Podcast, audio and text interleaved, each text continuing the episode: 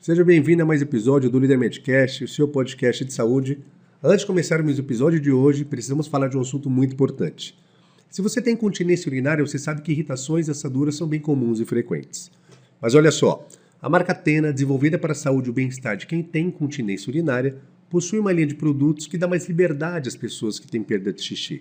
É a linha Tena Dermacare, que possui lenços umedecidos, fraldas, calcinhas, cuecas, absorventes descartáveis. Produtos do início ao fim, pensados no conforto e na liberdade de quem tem continência urinária e quer ter uma vida ativa. Quer evitar irritações, ter uma pele saudável e livre de umidade? Peça sua amostra grátis na linha Tena Dermacare no site www.tena.com.br. Tena, cuidar da sua pele faz bem a você. E aí, doutor Cid? Fala, Moisés, tudo bem? Mais uma gravação de um grande episódio do Líder Medcast para você. Não se esqueça, compartilhar Líder Medcast é espalhar saúde.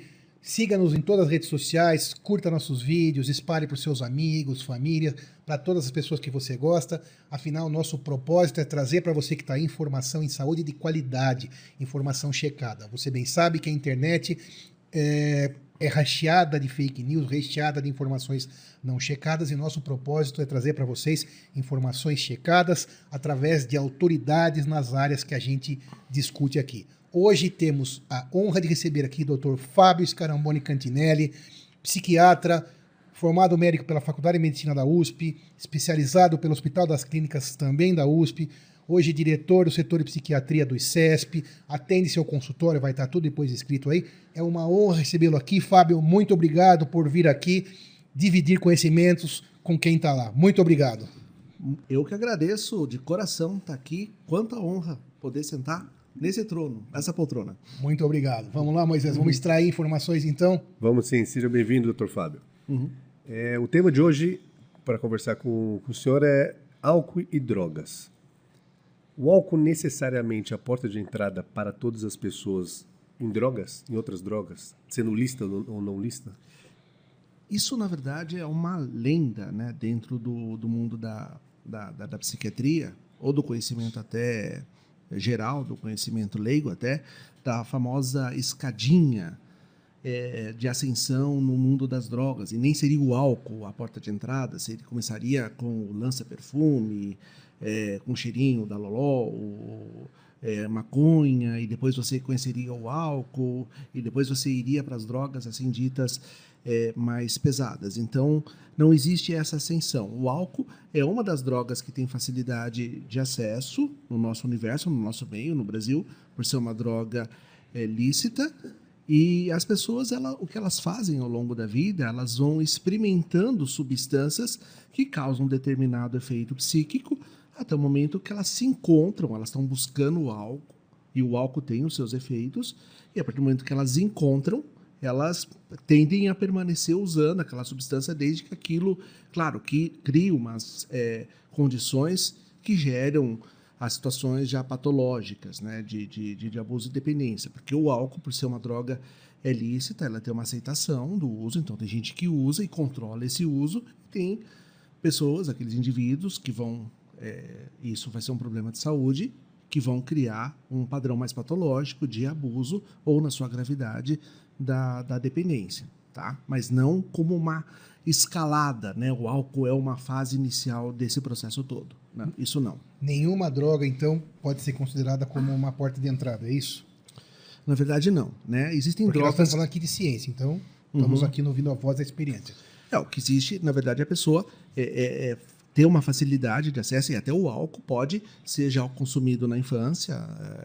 É, é, é, claro que se proíbe que menores de 18 anos ou crianças tenham acesso é, ao álcool, mas existe uma facilidade no meio, pode ver os pais bebendo numa festa, que pode dar para experimentar e, e, tudo mais, como podem ter outras drogas que, eventualmente menos acessíveis, mas que caem na, no raio de experimentação da, da, daquela pessoa e ela tende a gostar ou não daquele efeito, aquele, aquele efeito ter né, uma correspondência para o seu psiquismo e, eventualmente, se criar a condição é, para... Dar uma pra, continuidade. Exatamente. Então, daquela uso... droga específica, isso que você está falando. Exatamente.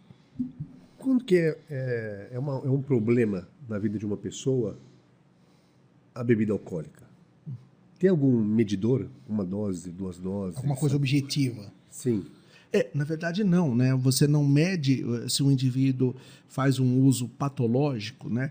é, da, da, da, substância pela quantidade ingerida. É uma latinha, duas latinhas, é uma dose de uísque, duas. Todo dia? É, todo dia, toda hora. Né? Não, não é exatamente isso. Mas é um conjunto de alterações comportamentais, de sinais e sintomas que definem, não só para o álcool, mas de todas as drogas, é, pra, o que é um, um padrão patológico dessa dependência. Explicando melhor, né? Você tem para todas as drogas, desde a pessoa que usa zero daquela substância, porque não tem acesso, ou porque não gosta, porque é proibido, enfim, alguma coisa nesse sentido, né?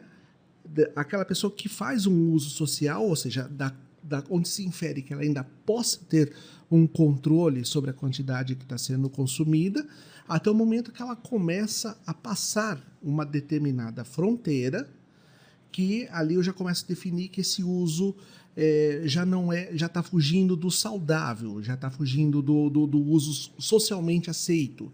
É, e são esses caracterizadores, quando ela passa, que é o uso abusivo, e à medida que há uma somatória de vários desses é, elementos definidores, você já ultrapassa uma, uma segunda fronteira que é do, da dependência. Então, um uso é, já é, não social, um uso patológico, e depois o, a fronteira já da dependência é, daquela substância. Só para você que está a entender também, porque para nós médicos a palavra patológico é bastante simples, né? Mas patológico, o Dr. Fábio está dizendo então que já é uma doença, tá? Uhum. É uma doença. Então, entre elas a dependência química ou outras que ele vai nos explicando aqui. Então, você acabou de explicar, né, Fábio, que existe essa barreira que eu entendi perfeitamente também a gente vai aprendendo aqui mesmo sendo médico né porque a gente vai passando pelas especialidades mas quando você fala então em, em patologia ou doença é a mesma coisa que falar sobre abuso?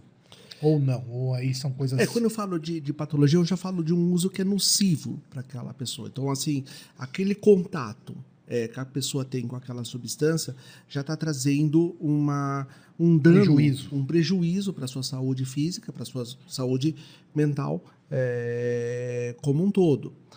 E, você tem então é, uma série de, de, critérios, né, que na verdade são os critérios da tanto da Organização Mundial de Saúde quanto do, é, do DSM, que é um outro definidor do que é uma doença, que a partir do momento que aqueles elementos aparecem na história desse indivíduo, a gente já começa a falar: opa, presta atenção que a coisa já não é tão simples assim. Perfeito. Isso para qualquer droga, tanto lícita como ilícita. Eu ia perguntar a mesma coisa. Exatamente. Os critérios são comuns a todas as drogas. Né? O que existe uma, é, uma, uma diferença é que, por exemplo, um dos critérios por exemplo, do álcool, dando um, dando um exemplo, é a síndrome de, de tolerância e de abstinência. O álcool tem síndromes de, por exemplo, uma síndrome de abstinência. Volta para o microfone um pouquinho aqui. É, bem, bem definida. É, o, o, o que é uma síndrome de abstinência? O indivíduo que faz um uso contínuo de uma certa quantidade é, de álcool e à medida que ele fica sem o álcool naquele por um dia ou porque foi viajar porque não teve acesso ou porque eventualmente foi internado num hospital quebrou a perna e ninguém sabia ou não tinha dinheiro é, não tinha ninguém né? É, não tinha dinheiro ele faz um conjunto de sinais e sintomas, por exemplo, que pode começar com tremor, com ansiedade, até o quadro mais grave, que é o clássico delirium tremens, que começa a ver bicho na parede, começa a ter é, alucinações ou, ou vivozes, entra num estado de confusão mental, que é quando existe um sinal claro que esse indivíduo fazia um uso, uma quantidade tão grande que o organismo dele já já estava muito habituado, o cérebro dele, é, já estava muito habituado com a presença do álcool e à medida que fica sem, agudamente, de um momento para o outro, o cérebro se ressente muito disso e lança sinais contundentes de alerta de que é, você estava na falta daquilo. E aí já é um sinal já de muita gravidade. É. Já e tá voltando na fase patológica com certeza absoluta. Não, sim, já está na fase patológica, é um dos sinais. Porque o que define já essa fronteira do que é uso patológico é quando você, você tem uma série de critérios, um claro. número de critérios. À medida que é um ou dois, é o uso patológico. À medida que são três ou mais desses definidores, a gente já chama é, de, de dependência. E voltando só um pouco da, da, da questão, porque nem todas as drogas, assim, as drogas de abuso e de dependência, têm síndromes de.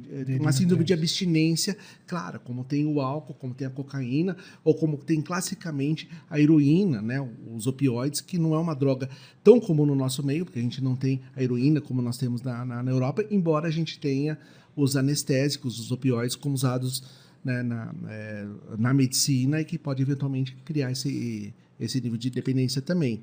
Então, por exemplo, para maconha, esses sinais de, de, é, da abstinência não é tão definido, mas é, então você pode ter umas diferenças nesses critérios. Aí entram uns outros definidores que dá para uma... que dá para classificar também o uso dela da maconha, por exemplo, como patológica. Sim, Mesmo sim. não tendo a síndrome da abstinência, existe uma lista, existe uma lista de critérios que consegue classificar o uso, por exemplo, de cannabis nessa situação sim, sim. de doença. É, lembrando que maconha é uma a cannabis é uma, é uma droga que causa dependência e, e tem o, os seus definidores para isso também. Maconha causa, de, maconha causa dependência? Causa. Química. Química. Ou psicológica, ou as duas? Na verdade, é um processo contínuo. Né? É, é uma, é uma dependência que é, como, como a, a, a, cannabis age sobre receptores, ou seja, sobre locais dentro do seu cérebro, da célula nervosa, porque para ela ter uma ação sobre o sistema nervoso central, ela tem que provocar, Sim. né? Ela tem que ter um lugar que ela, ela tem ação, que ela estimula, né? Que, é que a gente chama receptor. de receptores, são, são, são as proteínas. E, então tem um sistema é, endocannabinoide e esse sistema pode ficar saturado conforme o uso, né? E você tem síndromes é, importantes, sinais e sintomas de, de, de, pessoas que usam de uma forma muito contundente a cannabis e que já tem um prejuízo, por exemplo, social, que é um outro critério, né? Já não consegue sair da cama, já não consegue sair. Não consegue de, trabalhar, não, não consegue, consegue trabalhar, tudo, né? né? É, uma das coisas que é um dos definidores é essa diminuição do repertório. A pessoa, à medida que vai entrando nesse mundo patológico da dependência, o mundo dela começa a ficar cada vez mais circunscrito àquela substância. Ela passa muito tempo usando aquela substância ou se recuperando o efeito dela. Então, o universo dela fica muito resumido a esse, a esse universo. Esse é um dos definidores. É, o indivíduo já não consegue trabalhar, já não consegue ter uma, uma vida social, já não consegue desempenhar, já Família, não consegue. relacionamento, afeta tudo. Afeta tudo. Tá. É, agora, voltando nesse assunto também, que pra, é, acho que é bem interessante para quem está tá ouvindo, tá falando, estávamos falando em dependência química e dependência psicológica. Né? Apesar de eu não ser da área, nos tempos de graduação, a gente teve as aulas de psiquiatria normais é, da faculdade, então eu me lembro, né, e você precisa falar sobre isso, a dependência química, então, são essas situações é, fisiológicas mesmo, que geram, eventualmente, é, essa síndrome de abstinências em geral. E a gente, eu me lembro que a dependência psicológica, que você acabou de falar agora aí, né, Moisés?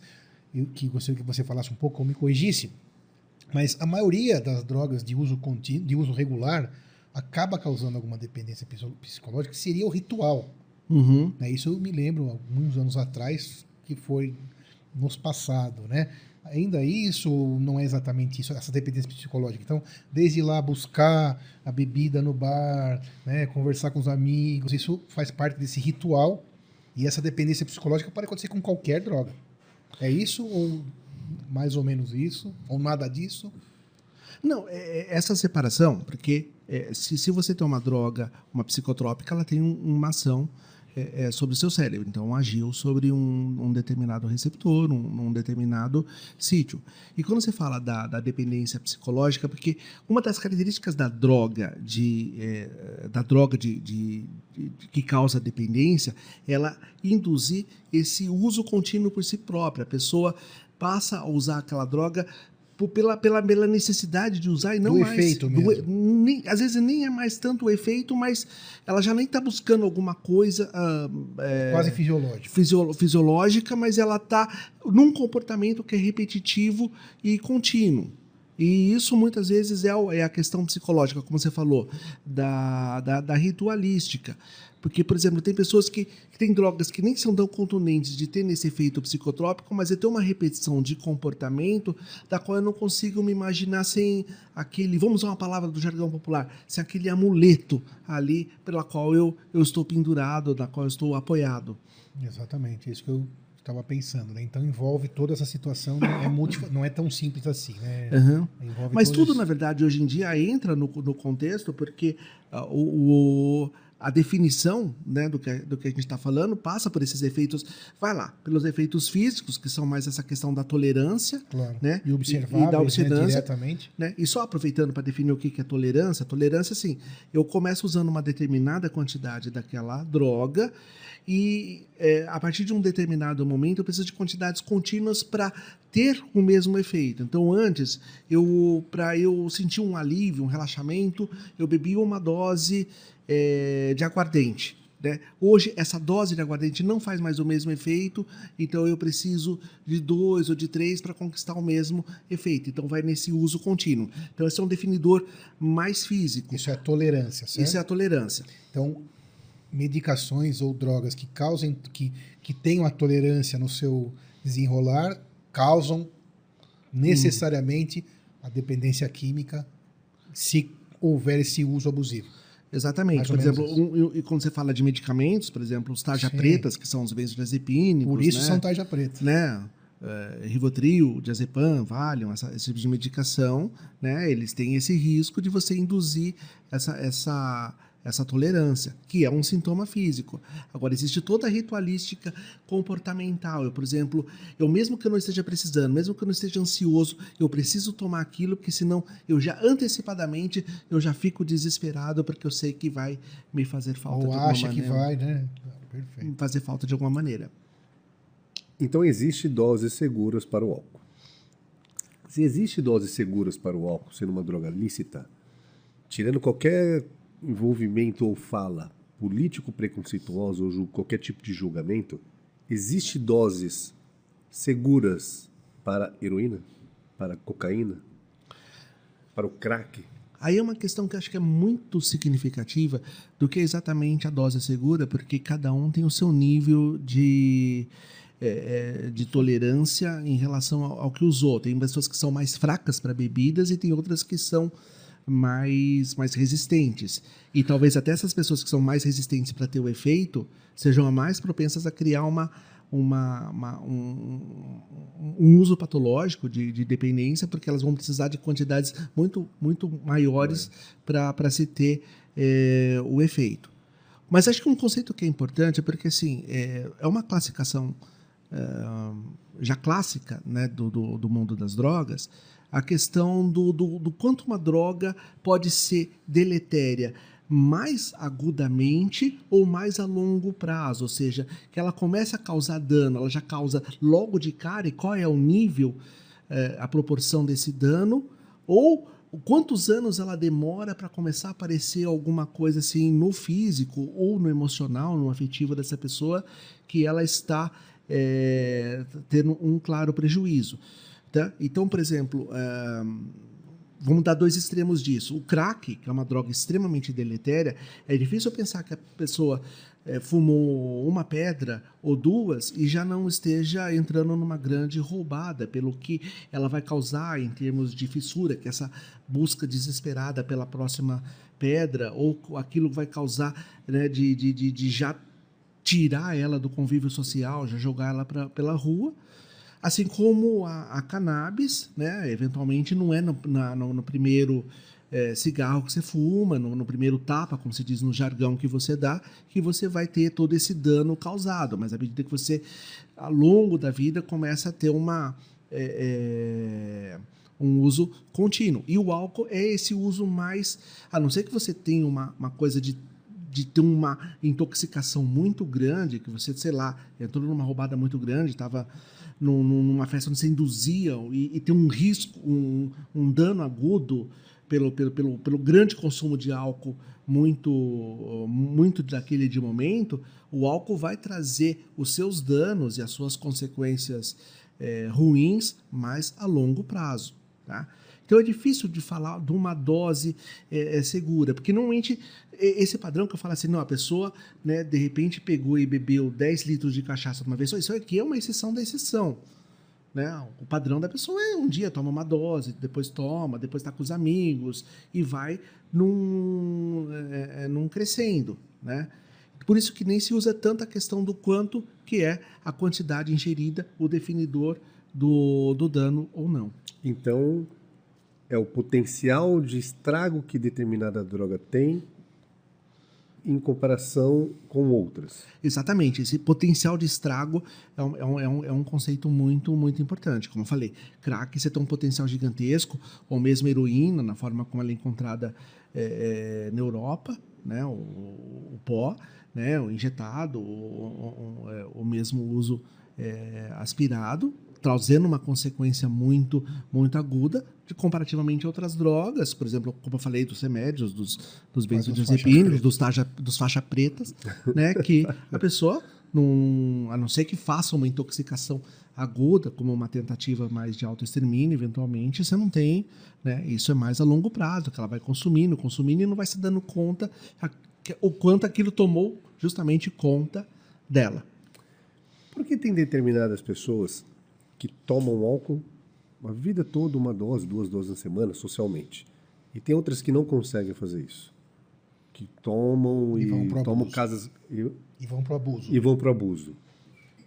Aí entra todo. O, porque justamente. O, é, existe uma frase famosa de um, de um grande autor é, do, do, do, universo da, é, do mundo do álcool e drogas, que era um pesquisador de Harvard, o George Vaillant, né? Ele falou dessa frase especificamente para o álcool, mas isso pode se aplicar para todas as drogas de maneira geral.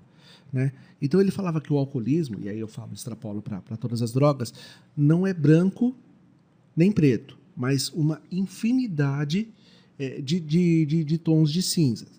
E aí, nessa, nesse universo de, de, cores, né, de, de, desse, desse prisma de cores que a gente está definindo, existem muitas é, possibilidades de fatores combinados é, pessoais, genéticos, da dinâmica da, da pessoa, das questões vulnera de vulnerabilidade, das questões sociais que vão definir né, a busca que ela tem por aquela, por aquela substância e o potencial daquilo, à medida que ela tem contato, que ela conhece o efeito daquela substância, daquilo se transformar num grande problema de saúde para si próprio e, consequentemente, um problema social que é uma outra face da, da, do álcool e das drogas. Então, pode envolver a biologia? Sim. A, né? falar do psicológico e o social. Exatamente, é, é, é fantástica a tua conclusão, porque a grande maioria das, das doenças psiquiátricas é assentada nas definições do, do tripé biopsicossocial, do biológico, aí que é considerando é as questões genéticas, Genética. hereditárias, e o alcoolismo e as drogas, você tem uma, uma carga genética muito grande, você tem essa, essa concordância de, de, de seres da mesma família que, que tem o, o problema, né? Você tem a questão psicodinâmica, que se refere à sua estrutura de personalidade, às suas vulnerabilidades, aos seus enfrentamentos dos problemas do dia a dia, do estresse. E, claro, o contexto social na qual você está inserido que te vulnerabiliza ou não em relação àquilo. Por exemplo, é o suporte que você tem de uma família, a situação de estar tá empregado ou não, de você ter recursos ou não, recursos é, de enfrentamento. Então, é tudo isso, em maior ou menor grau, que fundamentam o, a dimensão dessa, dessa questão, como eu te falei, que é um grave problema de saúde pública. O grande estresse pode levar a pessoa, dependendo se tiver a vulnerabilidade para potencial risco de, de vício, um estresse, a morte de um familiar, a perda do emprego, perda da namorada, pode levar a isso? Não tenha dúvida, é, é o fator, porque o estresse, né, que, é, que é, o, é o acontecimento. O que, que é o estresse, né? É um termo Mas que falou gente... hoje, uhum. hoje não, no último episódio, não foi? Falamos, falamos no último episódio sobre estresse. O estresse, né, ele, ele é, é, é, um, é um termo que a gente importa da metalurgia, né? É que é a capacidade de um determinado material resistir deixa a um certo, a um certo Perdão, trabalho. doutor, deixa eu voltar à pergunta. Claro. O estresse é, é, possíveis perda de emprego, perda de namorada, é possível levar certas pessoas que têm vulnerabilidade, vulnerabilidade ao potencial vício? Sem sombra de dúvida, porque ela fica nessa vulnerabilidade afetiva ela, ela fica num estado afetivo conturbado, que pode ser um estado de, de angústia ou de sofrimento mental, e aí ela começa a perseguir alguma coisa que traga alívio, à medida que ela não consegue lidar com isso, né, que seria a sua capacidade de resiliência, aquilo está além dos limites da, da sua capacidade de suportar aquilo. Então, ela busca um efeito em alguma substância que seja um amenizador disso. Muitos dos alcoolismos, é, só para exemplificar isso, pacientes que estão em estado desse estresse crônico por várias situações, por perdas, ou eventualmente quando isso já se transformou numa, numa depressão, estão buscando no álcool uma tentativa muito ruim, por sinal, de, de, de tratamento, de alívio momentâneo que seja, mas claro que, que causando um outro problema mais grave para si mesmo. E um problema que é, durará bastante tempo e terá bastante, será bastante difícil fugir dele, sair dele, né? Porque dando mais um passo, né? Aí a gente falou das dependências, é, desse abuso, dessa fronteira que é difícil de definir, eu concordo plenamente. E cada pessoa tem um tamanho dessa fronteira, essa fronteira está a uma distância. Né? Algumas pessoas podem, é, para dar um outro exemplo, por exemplo, tabagismo, cigarro mesmo. É, é uma droga também. Que é uma droga, é uma droga. lícita, né? Legal. E uma droga que, cujo dano, aquilo que eu falei, demora anos para aparecer, né? Pra, os malefícios para a saúde. E muitas né? pessoas podem experimentar, né? Porque antigamente o pai às vezes estimulava e tal, alguns cigarros e não se tornam dependentes. Enquanto outros, um único cigarro ou um único meio cigarro né, pode abrir esses receptores todos nicotínicos aí e causarem a, a passagem dessa fronteira. Essa indução, essa, esse isso, looping, né, isso, né, usando contínuo isso, de você querer. Certo isso? Exatamente. Muito bem. Então, quer dizer, e essa fronteira não dá para medir, porque tem aquele que vai acontecer com meio cigarro e aquele que vai acontecer, nunca vai acontecer com. Ele para a hora que ele quiser. Fica uma semana fumando e não vai se transformar no Vai ter um uso mais controlado e eventualmente pode não querer usar de uma forma repetitiva, né? Isso, vai conseguir isso de maneira uhum. é, bem tranquila, é, evitar aquele, aquela substância. Mas quando passa a fronteira, passa a ser um doente com CID, certo? Uhum. Com, um número, né, um catálogo, de uma classificação de doenças, e aí então a gente entraria na parte é, do tratamento, né, da dificuldade de tratar, o que, que envolve tudo isso, né, com isso que o, o, o, você trabalha atualmente, com essa com esse tratamento dessas, desses dependentes, como que acontece essa procura da família ou do próprio dependente, como que são as regras hoje, conta um pouquinho para a gente sobre isso justamente por ser um universo muito amplo, é, não só no sentido de que existem muitas drogas e cada uma tem as suas determinadas é, características, também nenhum dependente de álcool e drogas é igual ao outro, seja pelos seus fatores biológicos pessoais, seja pela questão da sua própria dinâmica, do seu funcionamento psíquico, que é extremamente, é uma digital, né? é extremamente definido para si próprio. E aí, para falar de tratamento, a gente tem que pensar numa série de conceitos. Né? Se esse indivíduo vai ser trazido pela família ou vai vir pelas próprias pernas, né? é um primeiro definidor, porque muitas vezes essa, essa pessoa nem tem a dimensão de que aquilo é um, um problema. Isso, exatamente. Todos que passam essa fronteira precisam de ajuda ou não? Teoricamente, sim, porque teori é, quando você pensa que aquilo já virou uma questão de abuso e de dependência, você já tem medido diretamente que essa pessoa tá, tem danos à sua própria saúde, Portanto, por exemplo, no alcoolismo. Você está provavelmente prejudicando o seu fígado, o seu coração, vários órgãos que são alvos é, alvo de, de, desse efeito deletério maligno é, do álcool. O usuário de cocaína, que ele está correndo um risco de, é, de infarto. Né? E quando a gente pensa, por exemplo, é, população jovem, que, infartou muito jovem, tem sempre um risco de ter sido induzido pela, pela própria cocaína. Então, uma das primeiras questões é eu, o quanto eu consigo dimensionar que aquilo está sendo um problema para minha saúde física, para minha saúde psíquica, usando essa separação.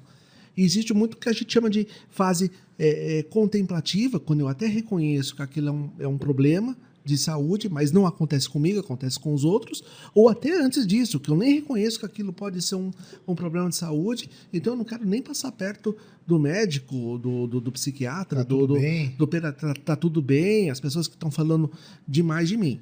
Mas de alguma maneira elas podem chegar ao tratamento, às vezes trazidos até, dependendo do, do, do nível de, de problema que causou, eventualmente teve uma intoxicação muito grave, teve um- um- uma questão que, que a família precisou intervir e é trazido para um hospital. Uma emergência. Né? né? Ele pode ficar internado ou não, pode ser uma internação voluntária ou não, e, e a gente vê direto porque é, é, existe esse meio a meio na, na, na- na psiquiatria, quando a gente cons- considera os hospitais psiquiátricos que cuidam de dependentes químicos. Muitos não estão ali voluntariamente, podendo discutir se isso é bom ou não para o tratamento. Mas, de qualquer maneira, o tratamento pode ser feito tanto pelo, pelo em, em termos de consultório ambulatorial, quanto pode ser num, num regime de internação, quando a gente já definiu que essa, essa patologia é mais grave já está trazendo consequências muito mais, mais graves para a saúde. E a partir dali vão ser tomados uma série de, de, de- de medidas, que o primeiro passo é a desintoxicação, que é eu tentar livrar o organismo dessa droga, até tentando prever possíveis efeitos de, de síndrome de abstinência, como no álcool, como na, é, Cocaína. Na, na- da cocaína ou da heroína, né? E, e a, e a- a- o Hollywood é muito pródiga né, em mostrar esses efeitos, pacientes em síndrome de abstinência, quem Sim, não assistiu. Tem tempo? Hã? Tem um tempo para limpar o organismo? Então, essa questão da desintoxicação também é uma coisa que, que é muito legal falar, porque, teoricamente, algumas drogas podem sair em questão de 24, 48 horas, até uma semana do organismo. Mas quando você está desenhando um tratamento, você fala assim, não, o indivíduo ainda está em fase de, eh, de desintoxicação, não é só o organismo eh, se livrar dos últimos metabólitos, né, das últimas Moléculas é, moléculas da droga que estão que, estão ali presentes. Mas às vezes essa limpeza do próprio cérebro que estava tão é, inebriado, né? tão, tão, tão, tão na consequência do uso contínuo é, da, da, daquela substância, que, que esse cérebro passou a funcionar de uma maneira diferente. Então a gente tem que começar a desabituar a- a- esse cérebro da presença daquela substância. Né? E mais do que isso, vem as, as fases subsequentes, que é, é, recondicionar a vida desse, desse indivíduo é, a que ele pode a viver, a ele, ele pode é, ter buscas do, do, do, do conhecimento de si mesmo, do lidar com as situações, sem ser através do universo das drogas. Então você tem as modificações de comportamento, você aprende que esse indivíduo possa lidar com os, com os problemas. E aí você tem inúmeros uh, tipos de grupos de, de terapias, né? é, que, que intervém diretamente e faz que esse indivíduo faça essa imersão em si mesmo e tenha. E isso é muito controle, importante Né? Retome o controle e tenha um amplo entendimento do que foi aquela droga para a sua vida, o que, que ela representa para ele naquele momento e o que, que vai ser à medida que ela. é, como que ele vai se possibilitar, como que ele vai se instrumentar, se aparelhar de ficar sem ela, né, tocando a vida de uma outra maneira. Então, é toda esse essa parte do inventário. Até esse é um termo do, dos alcoólatras anônimos, que é um grande tipo de e, ou narcóticos anônimos de, de, de grupo, quando esse indivíduo faz essa, esse levantamento da sua própria vida e começa a imaginar todo um universo diferente de modificações, de hábitos, de comportamentos, do que eu vou fazer para me estruturar, para ressignificar a minha vida de, um- de uma maneira diferente. Sei que o assunto está interessante, mas temos um recado para você. Quem tem incontinência urinária severa sabe que assaduras e irritações da pele podem acontecer. Mas existem maneiras de ter liberdade e conforto, mesmo com a perda de urina. Tena é uma marca que cuida da saúde e do bem-estar de quem tem incontinência. É a linha Tena Dermacare, indicada para pessoas com incontinência severa. Possui uma rotina de cuidado de três passos para deixar sua pele saudável, cada produto com uma função. Para manter a pele seca, use a fralda ou a calcinha, cueca, absorvente descartável na limpeza da pele. As toalhas umedecidas possuem vitamina E, ajudando na hidratação e conforto. E para manter a pele protegida, use os cremes barreiras, que são lançamentos da linha Tena Dermacare. São dois: o creme barreira para hidratação extra e o creme de zinco para peles sensíveis. Quer ter uma pele saudável e livre de umidade?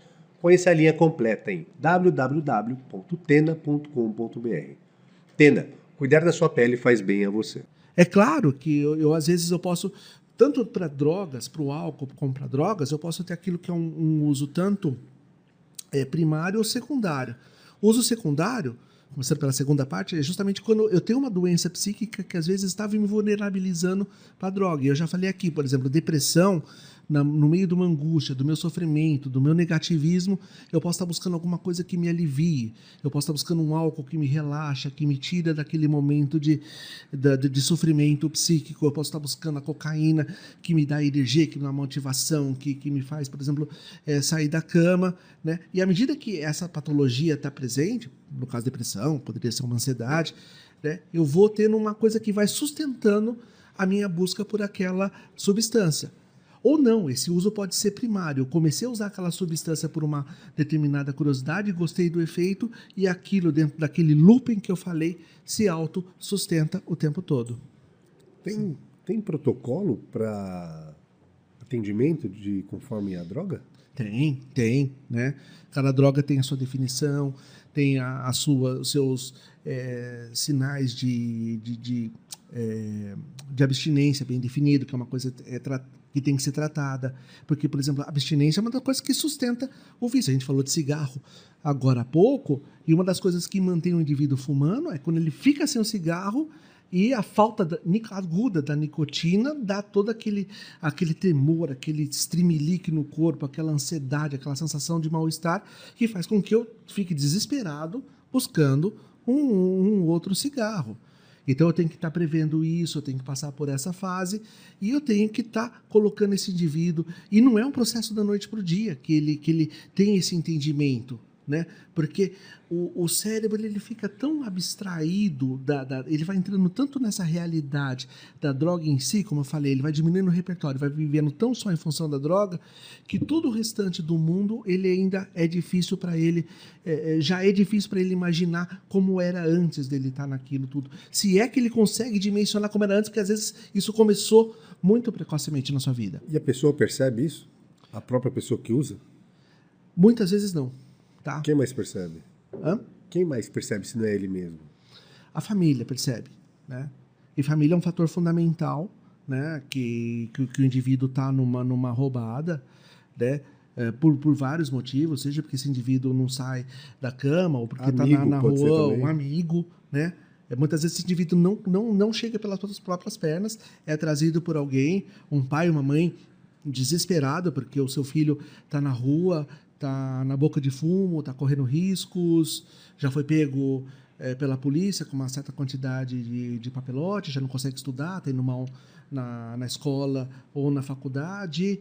Né? Ou quando, às vezes, por exemplo, já aparece uma doença física, por exemplo, no, do álcool, vai lá, uma doença é, hepática, que é a mais comum, doenças intestinais, de, de coração, é, ou até doenças mentais, porque tem várias doenças, como eu falei, a doença mental, a depressão ou uma psicose, ela pode ser um fator que propicia a pessoa usar uma droga, mas ela pode ser uma consequência também do, do uso de drogas. Então, a droga levou aquela pessoa que já tinha algum fator de tendência para desenvolver uma psicose, uma esquizofrenia ou outra doença psiquiatra, a droga pode acelerar esse processo. Pode acelerar esse processo. Não tenha dúvida disso, né? Cocaína é uma é uma grande é um grande causador de é, de doenças é, psicóticas, onde o indivíduo fica num, num, mundo paralelo, vamos usar os termos jargão popular, né? ele, ele fica num, num, mundo que é só dele, né? tendo crenças que são só dele, né? persecutórias né? na maior parte das vezes, ouvindo vozes, vendo vultos, né? que ele perde o contato com a realidade. A definição clássica de psicose é essa perda do contato com a realidade, induzida pelas drogas. Álcool induz, cocaína induz, e, daí, é uma das grandes discussões se a maconha faz isso ou não, e a gente sabe que sim. Que sim. Que sim. Tá, agora, a gente falou aqui então sobre o uso, sobre o abuso, sobre o primeiro contato, sobre a experimentação, sobre a não existência da, da escadinha, né, como você falou, dessa escalada. Mas aí, vamos colocar uma polêmica aqui, uma, é, uma coisa que para mim ficou meio nebuloso. A gente falou agora, agora nessas últimas falas sobre a gravidade sobre a família que chega desesperada. certo? E com certeza, sim. Tem a história, eu não sei se é verídico ou não, que é, o famoso é, o roqueiro Ozzy Osbourne, que sempre foi um usuário declarado, quando viu o filho usando, recuou. E parou e mudou a sua. Recuou como? Ele, ele parou? Bom, dizem que ele recuou sobre o que ele fala, né? Sobre o uso. Ah, entendi. Sobre ser um defensor né, Isso, disso. Exatamente. Né? Entendi, entendi. Outra, por exemplo, também, que eu- a gente pode falar aqui porque foi público, né? A Rita Lee, etc. Então, aqui a gente fala coisas, então, relacionadas à ciência, vai, ao que acontece. Já que a gente tem tudo isso, então a gente falou também no começo do não problema da experimentação, da não gravidade da pequena quantidade. Uhum. Então, isso para mim não ficou muito claro. A única que teve, já que é um problema grave, isso a gente tinha consenso. Consenso? Para Uhum. nós aqui. Que a família fica desesperada e tem aquele problema, problemão na mão. Então, onde a gente deve atacar, como gestor público, por exemplo, ou como família, aonde está o erro? Onde que a gente deve atacar? Né? No primeiro uso, pelo que eu entendi que a gente falou, não é isso que vai resolver. Onde que a gente poderia? Deve não é uma palavra muito pesada. Onde, onde poderia para não chegar nessa situação? É informação? É, que tipo de prevenção a gente poderia ap- aplicar como poder público? Qual ação? Né? O não uso ele é inviável, né? Porque desde que a humanidade é a humanidade, ela busca uma determinada droga que vai trazer um determinado efeito. Em todas as culturas e todas as eras, ela está buscando, experimentando é, alguma coisa. Sabendo que existem drogas que têm um potencial é, de, de, de causar consequências é, muito ruins para o organismo, então é uma questão de vigilância do próprio organismo, É exatamente essa a minha pergunta. Primeiro Exatamente ponto é essa. aquele indivíduo saber, por exemplo, é, eu acho que é de um senso comum aqui todo mundo que todo mundo tem que se eu for agora lá na Cracolândia pegar uma pedra e fumar, eu posso estar entrando numa roubada porque por mais que eu eu, psiquiatra, que trato isso, que eu vejo dependentes de, de crack todos os dias, sujeito é, arre- arrebentado, na Física, essência física, emocionalmente. emocionalmente, arrebentado na sua essência, eu mesmo, experimentando uma pedra de crack, Você posso pode cair não, nesse ciclo. É, posso cair Pode nesses- não. Em crack, no caso, vai, né? Aham. Provavelmente vai. Teve uma série da Globoplay agora há pouco tempo, né, em, em que isso ficou muito patente, que ela era uma, uma médica, né, e tinha um conhecimento. É, onde está meu coração, né? Que Qual, qual é o nome da série? é, onde está meu coração? A história verídica? É uma, é uma, uma ficção, mas que mostrou com muita veemência Entendi. esse, Esse ambiente. Onde esse está meu ambiente. coração? É. Eu acho que é isso. Precisa. Não, te confere. É isso ok. mesmo, né? Confere, né? Eu às vezes eu confundo o nome da. Eu assisto tanta série, tanta coisa que eu, eu, às vezes troco, né? O, eu chamo Jesus de Genésio também, né? A vida de Genésio, né? Morreu na cruz. Não, não, brincadeira. Mas assim, mostrou com muita contundência o que é esse universo, porque ela, como, como médica, vinha de um filho, ah, de, um, de um pai que também era médico, que é interpretado pelo, pelo, pelo Fábio Assunção. Essa série foi maravilhosa para pontuar tudo isso. A atriz foi sensacional, né? E mostra várias dessas fases do tratamento, de tudo que ela, que ela passa por essa consequência funesta. É, tem, então, essa primeira coisa é do indivíduo saber aonde ele está entrando, e aí entra. Até uma coisa muito importante a gente falar aqui agora, aproveitando essa pergunta, que é a tal da percepção de risco, que entra muito no conceito se uma droga deve ou não ser liberada, se ela pode ser ou não considerada é, lícita ou ilícita. Era uma pergunta mais pra frente sobre legalização da maconha, mas deixa eu chegar lá. Então, e, e uma das, das, dos- das dimensões que a gente tem medo ao liberar uma determinada droga para o seu consumo, que o liberar talvez, entra uma outra discussão que talvez não seja tão médica, que é a questão da descriminalização ou não, né?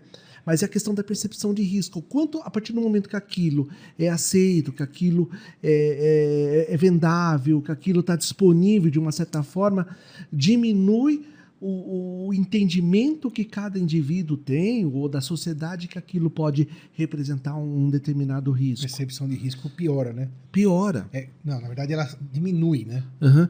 Porque o álcool é fica socialmente aceito, o álcool se vende, tudo bem, que você não deve vender bebidas alcoólatras- alcoólicas para menores de, eh, de 18 anos. Mas a indústria não- tenta fugir Mas a indústria, né, não tem já propaganda o tempo todo, como tem antes, né? O álcool, a emoção, toda aquela coisa causada, mas tá, tá, tá disponível. Não né? tem na televisão, Tá. mas vários lugares tem, né? Continua a mesma... Uhum. as empresas, elas assumem atalhos para poder todo mundo saber que existe um whisky de 18 anos, 18, 12 anos, que é uma delícia e vai te levar a patamares Uhum. né, Como é nas prazer. propagandas de cigarro ultimamente, Sim. né?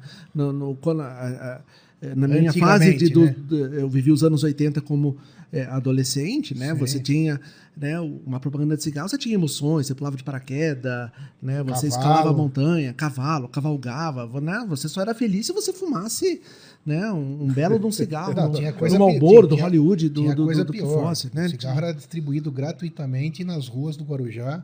Uhum. Aqueles carros cheios de propaganda com modelos. Você passava lá com 13 É, anos. cheio de mulher quisesse, bonita. E você né? ganhava um packzinho com cinco cigarros e, Uhum. e era distribuído para todo mundo. Isso mudou bastante, mas essa é a nossa discussão. Né? Onde mais pode avançar ou não?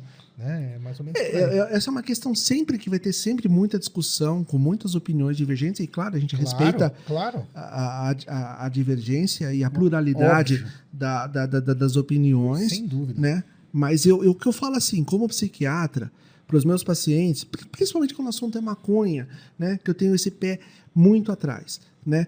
É, Você tem um pé muito atrás da, des, da liberação. Da liberação, Que é né, de como de vai ser descriminalização. Tem nada né? a ver uma coisa com a outra. Eu vejo o uso é, da, da, da, da, da- da maconha, do cannabis, como um potencial medicamento para muitas coisas. eu Isso. acho isso Isso a fantástico. gente já discutiu aqui, que é outra coisa também, né? Que é outro- que é outro recreativa, é o uso assunto. medicinal, gente. Quando a gente discutiu aqui com o Dr. José Wilson, com a Jéssica Duran, que ainda não foi ao ar, sobre CBD, isso é outra coisa, né? O uso medicinal, não tem É nada a ver com fantástico o que vem por Sim, aí, e claro, desde que se usando o rigor científico para Hum. tudo isso. Exatamente. Mas, Mas, é, desculpa, de- perdão, doutor, fazer, um- é, fazer uma pergunta.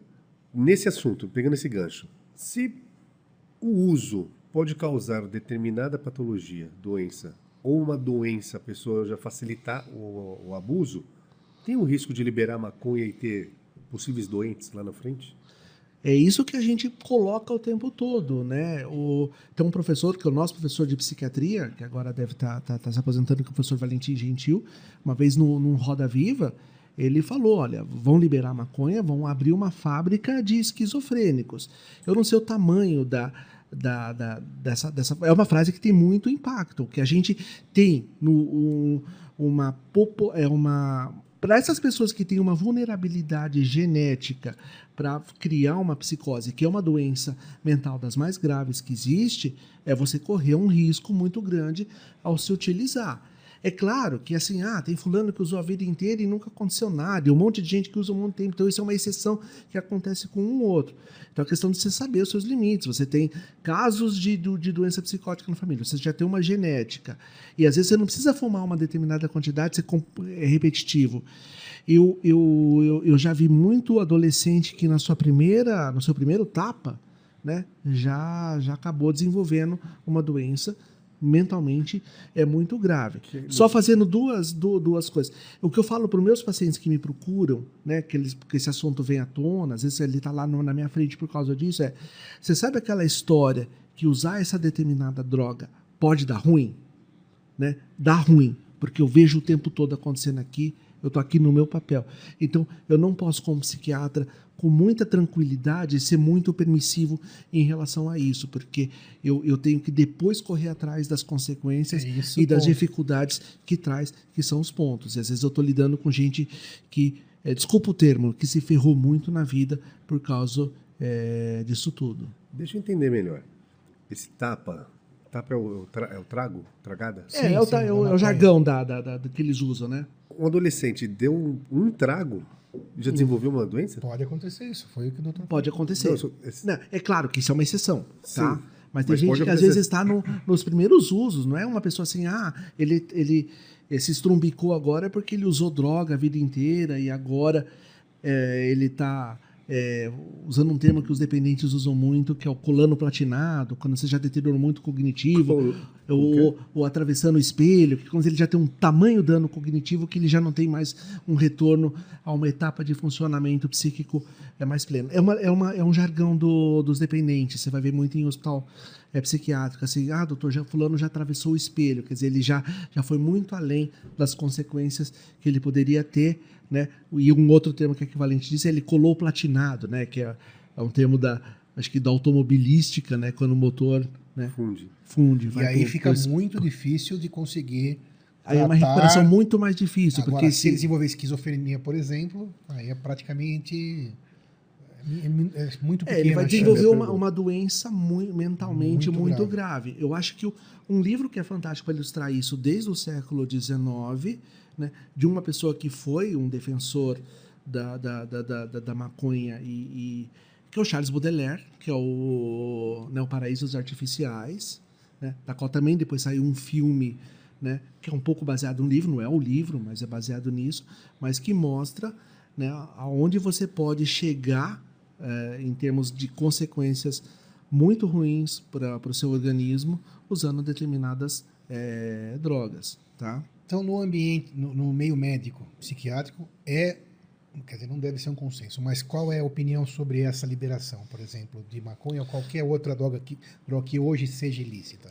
Você tem uma, uma, uma, uma divergência muito grande de opiniões, desde gente que são mais liberais, que tem um entendimento de que nem chega a ser um dano de, eh, de saúde, como gente que, que é mais radicalmente contra liberar, justamente por essa percepção de risco, por, por entender que, que, que- a maconha tem eh, consequências, o seu uso crônico, que pode causar dependência, que o indivíduo pode começar a ficar com o seu mundo é muito é, restrito em relação é, a, a esse uso cada vez mais ligado somente a esse uso.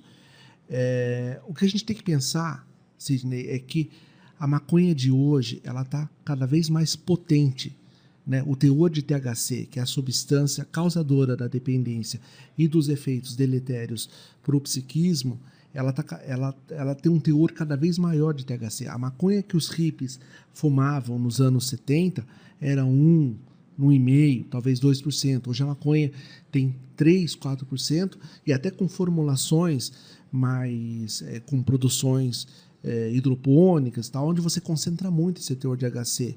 Né? E um caso é, bem, bem cons- que a gente tem que considerar, por exemplo, que é o skunk, que é uma maconha de alto teor de THC, onde essa quantidade pode chegar em 17,5%, 20%, né? ou se falar de 25% de, de THC, maconha altamente concentrada do, da substância que pode ser deletéria. Então, é, não é só o uso da maconha em si, mas é, é que as drogas estão cada vez mais potentes e, portanto, com potencial de dano cada vez maior.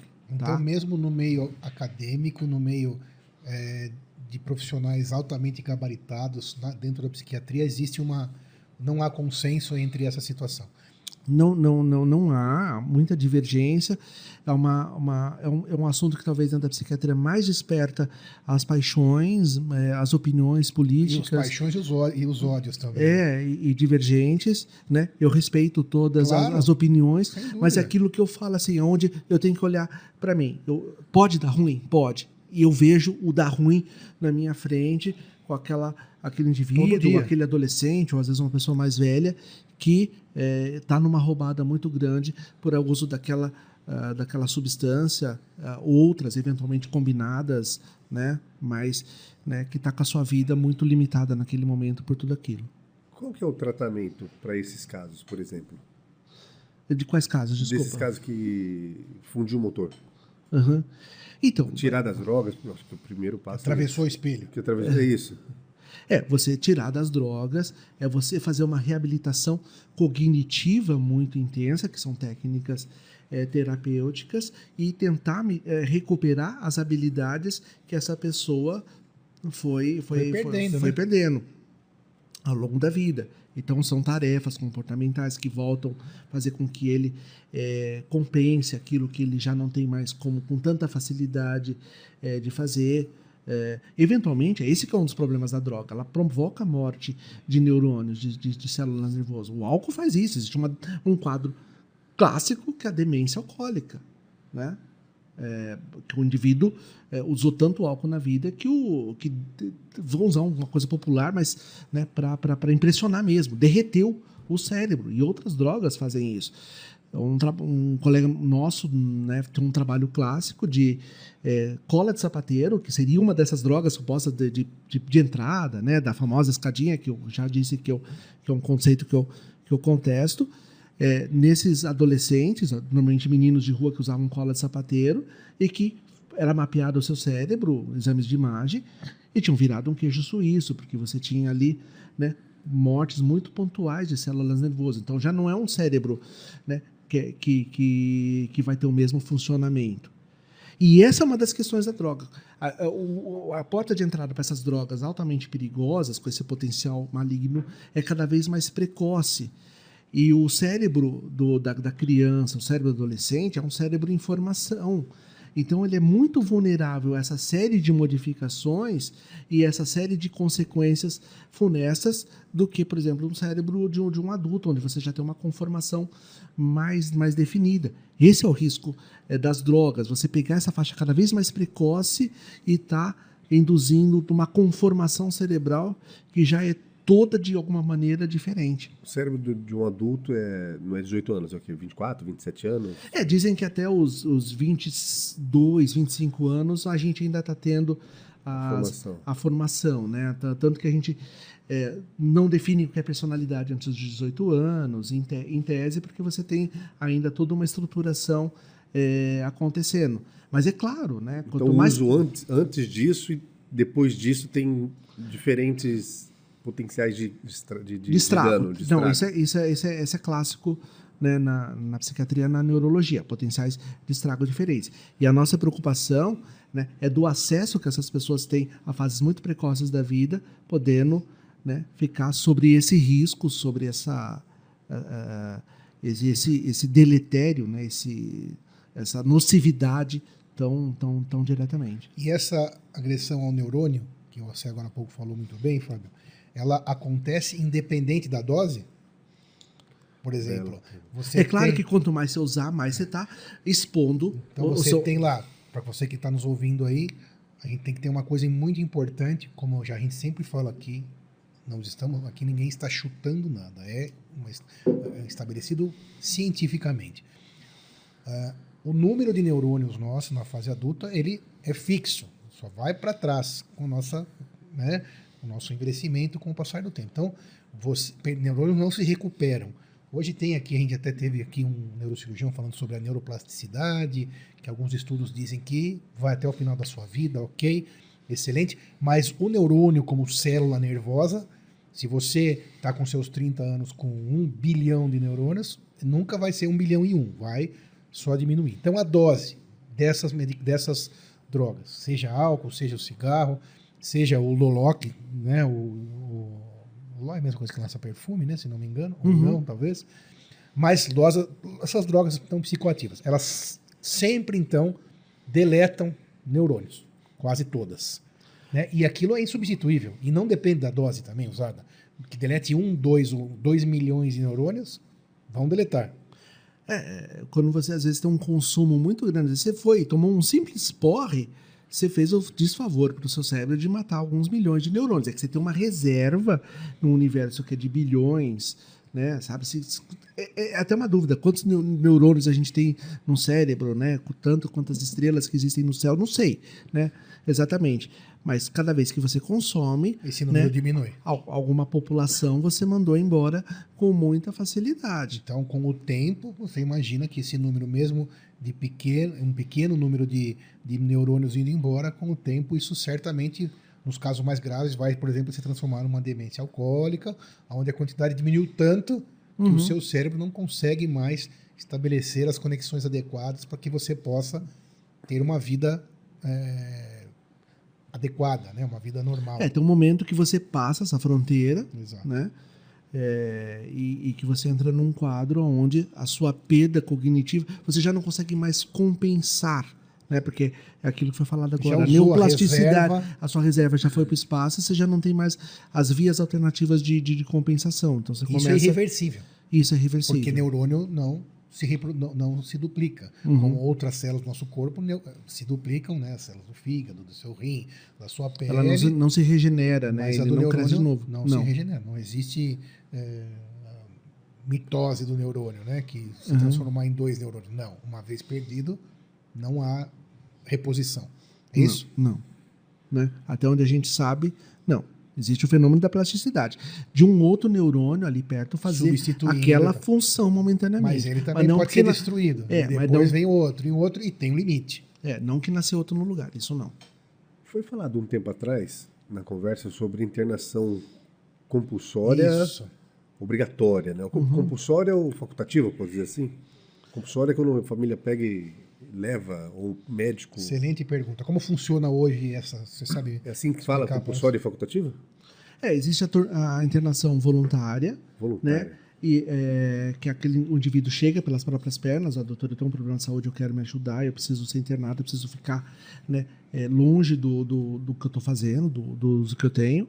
A involuntária, que é onde ele é trazido pela família e é onde você faz é, uma comunicação para o Ministério Público, para não caracterizar um cárcere privado, olha, com a anuência da Isso. família e di- diante de uma condição médica grave, ele precisa ficar numa instituição protegido eh, de si mesmo nesse momento, e até mesmo a compulsória quando você já tem uma determinação judicial para que esse indivíduo seja eh, recolhido né, em instituição, para que ele também seja submetido a um, a um- a um tratamento. São três tipos, então, de internação. Compulsória, A voluntária, Voluntária. involuntária voluntária e involuntária. e, e a compulsória. Tá? Compulsória por determinação judicial? Judicial. Em que caso, por exemplo? Ah, por exemplo, é um indivíduo que está psicótico, está causando um, um, um dano, é, sei lá, ele, ele tem um delírio de que é, querem matá-lo. Né? Então ele está com uma revólver na, na rua, porque ele não tem a menor crítica do que está acontecendo, ele vai atirar na primeira pessoa que aparecer na frente dele à medida que ele entender que, que é uma ameaça para si próprio. Então, ele está numa doença que tem uma determinada gravidade, onde ele oferece risco para Para outras pessoas, eventualmente para si mesmo e tudo mais. Então, o juiz determina que seja feito é, o, o tratamento. A gente, a gente, não em todos os episódios que não cabe, mas nesse cabe.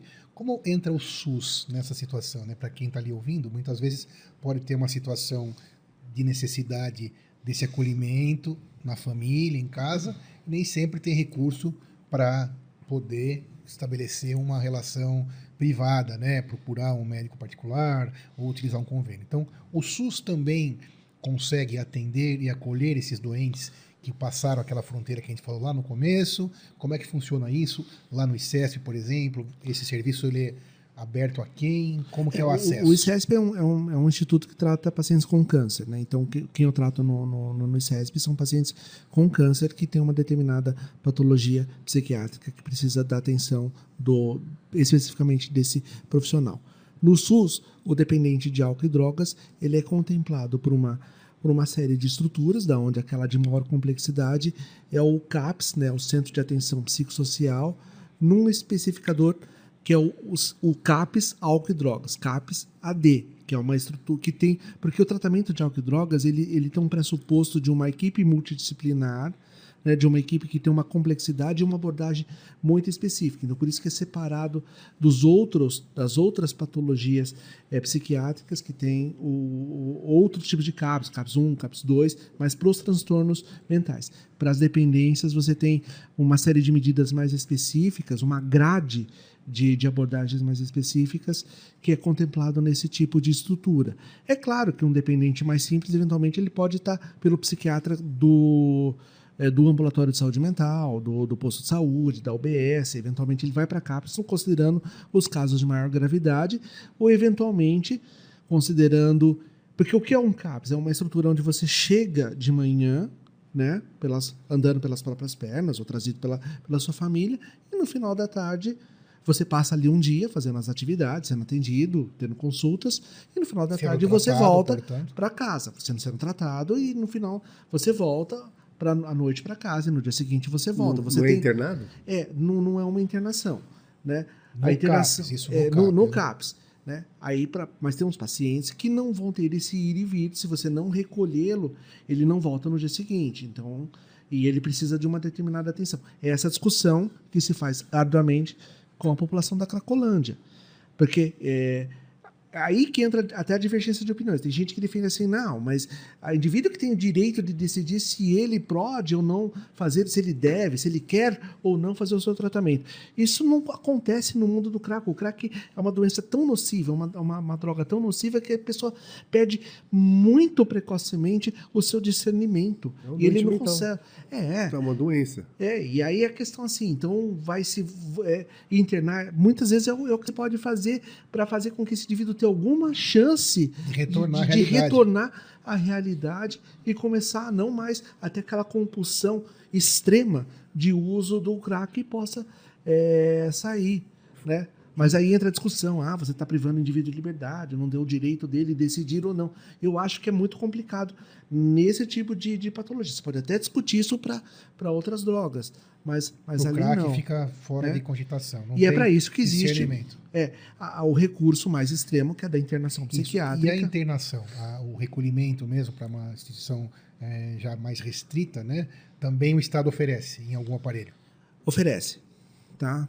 Então, você que está ouvindo, veja, não- o, o Estado também oferece via SUS o tratamento ambulatorial para aquele que passou a fronteira, o tratamento num CAPS, que funciona como o Dr. Fábio explicou brilhantemente, de dia e à noite volta para o seio da sua família, e também uma internação, já para casos mais graves, para ficar isolado da, da, da, da, da medicação, da droga e conseguir se recuperando de outra maneira. O Estado oferece tudo isso.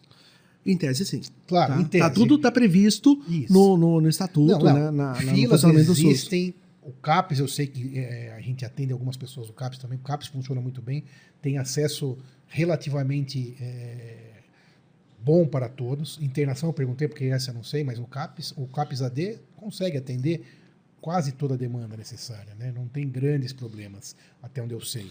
A internação, imagino que seja uma coisa bastante mais delicada, número de vagas e tal. Mas na Grande São Paulo, por exemplo, onde estamos, os CAPs, CAPs AD funcionam. Logicamente, numa cidade como São Paulo, você tem uma estruturação Isso. do SUS que Isso. permite que, eh, com algumas deficiências muito pontuais, você Isso, possa que ter aquele indivíduo seja atendido Seja em algum lugar. Para algum lugar ele vai. de maneira né? Você que vai ter uma seja bem atenção. atendido. E Exatamente, vai bem atendido. sair daquele problema. E- Eu, eu, eu eu tive uma fala aqui que eu queria corrigir ou até perguntar, que eu achei pesado. Doente mental é esse o termo ou não? A gente- É, O psiquiatra não gosta de falar Então doente. eu também achei pesado falar isso. Né? A gente não, não, não. É uma doença. É uma doença, tá? É, mas a gente.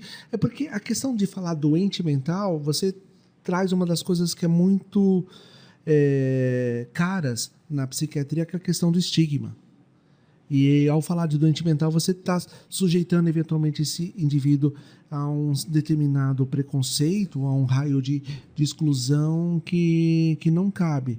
Então a gente prefere usar termos que, que amenizam isso para definir que essa pessoa, claro, tem um sofrimento psíquico, Perfeito. que tem uma, uma, uma patologia que merece atenção, que merece uma determinada abordagem, seja qual for, tá? mas evitando que ela, que ela caia nessa, nessa, nesse Esse raio, rótulo, né? né? Esse nesse rótulo. rótulo que pode Não, propiciar a exclusão. Boa, boa de ter voltado esse tema. Sim, sim. É, inclusive os manicômios de antigamente eram nesses lugares de exclusão, né? E todos os Tem um movimentos. livro falando disso, é o, que é o trem de Barbacena, Sim, o Holocausto. sim, o Holocausto de Barbacena. É que aquilo era um modelo antigo, né? Que a partir do momento que, que Era o que acontecia, tinha, né? até os anos 50, você não tinha nenhuma droga eh, verdadeiramente efetiva que tratasse os transtornos mentais.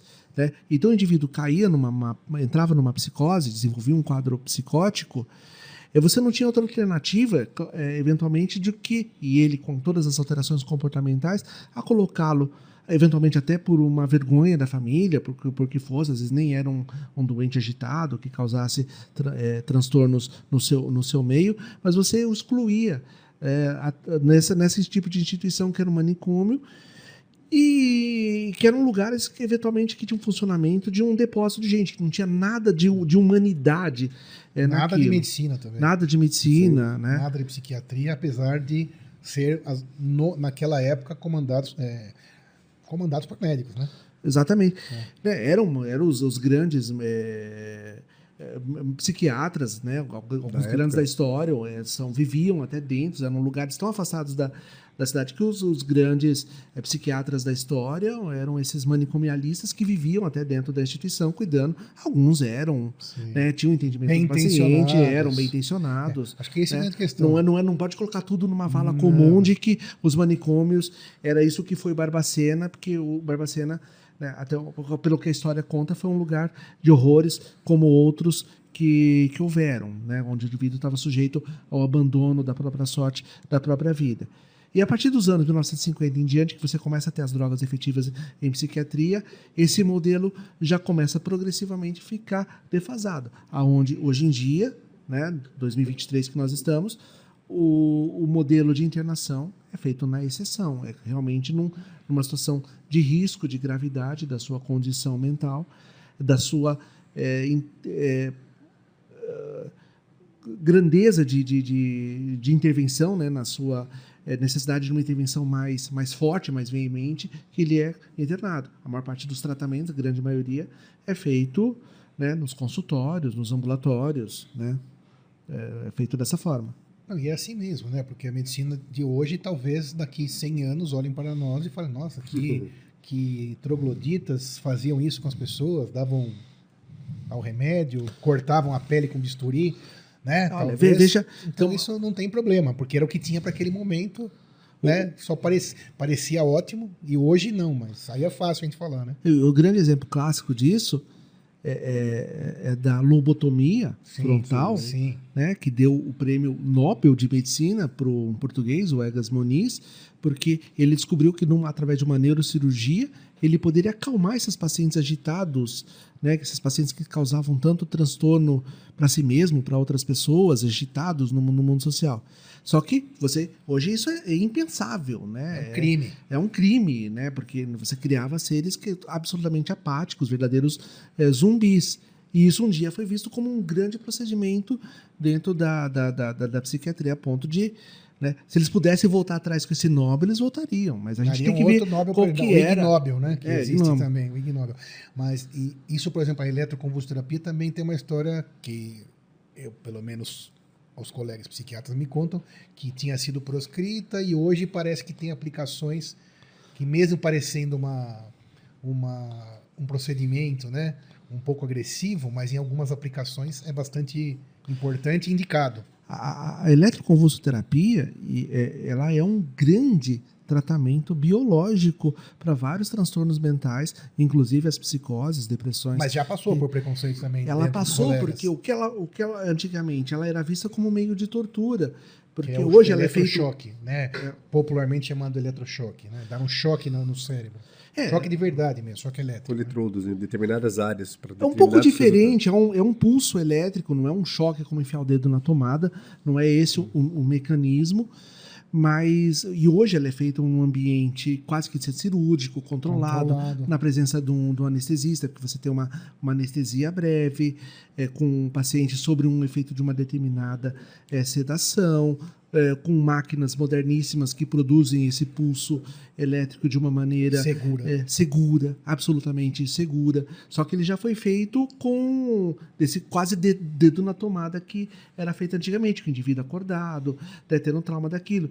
E aí, para ver uma confusão daquilo como método de tortura, como era feito no DOI-CODE nos anos 70, e fazer essa confusão, é, é- é um, são dois palitos, como se diz, Ou né? cadeira elétrica. né? Não- e não é nada disso. É um, eu, eu mesmo brinco pra, com a minha esposa. Se eu ficar, olha, um- amanhã eu tiver absolutamente é, psicótico, sair da realidade, se eu não tiver um tratamento, pode autorizar meu, meu eletrochoque, eu quero, porque, inclusive, é muito rápido, né? Para esses pacientes que estão gravemente enfermos, é, inclusive tem uma eficácia muito grande e muito rápida. Então não pode ser confundido com método de tortura.